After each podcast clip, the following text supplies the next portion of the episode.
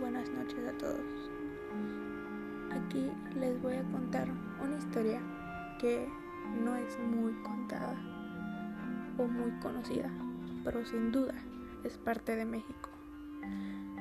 Esta se llama La monja de la Concepción y se dice que en el siglo XV los hermanos Ávila, María, Gil y Alfonso convivían entre las calles de Argentina y Guatemala en el centro histórico de la Ciudad de México, los cuales gozaban de una buena posición social y una considerable fortuna.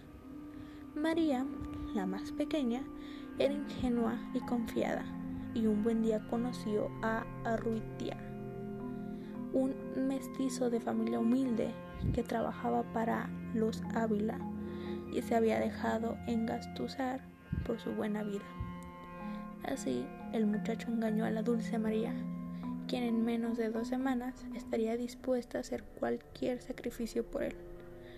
A pocos meses de la boda, el ambicioso y ruin plan de Arrutia contaba a voces embriagado en los bares de la capital llegó a oídos de Alfonso de Ávila, quien prohibió el mestizo ver de nuevo a su hermana, por lo que pronto contestó, no puedes hacer nada si ella me ama, pues el corazón de tu hermana desde hace tiempo que es mío. Puedes oponerte cuanto quieras, pero nada conseguirás. Entonces Alfonso le ofreció una gran suma de dinero para que se alejara y así lo hizo. Se fue a Veracruz sin despedirse de la que fue su amada.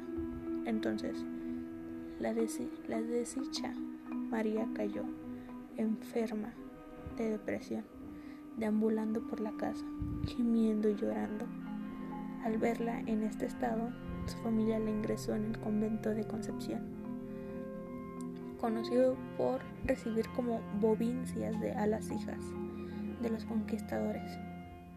María entregó su cuerpo y alma a Dios, hasta que un día se enteró de que Arrutía seguía vivo y, rota de dolor, se suicidó ahorcándose desde un precipicio, donde quedó inmóvil, balanceándose como un péndulo movido por el viento.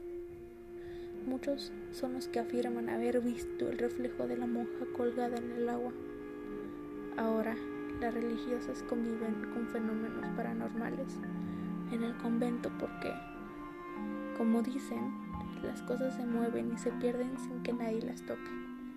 Los alaridos nocturnos no cesan y la sensación de que alguien los observa siempre está ahí.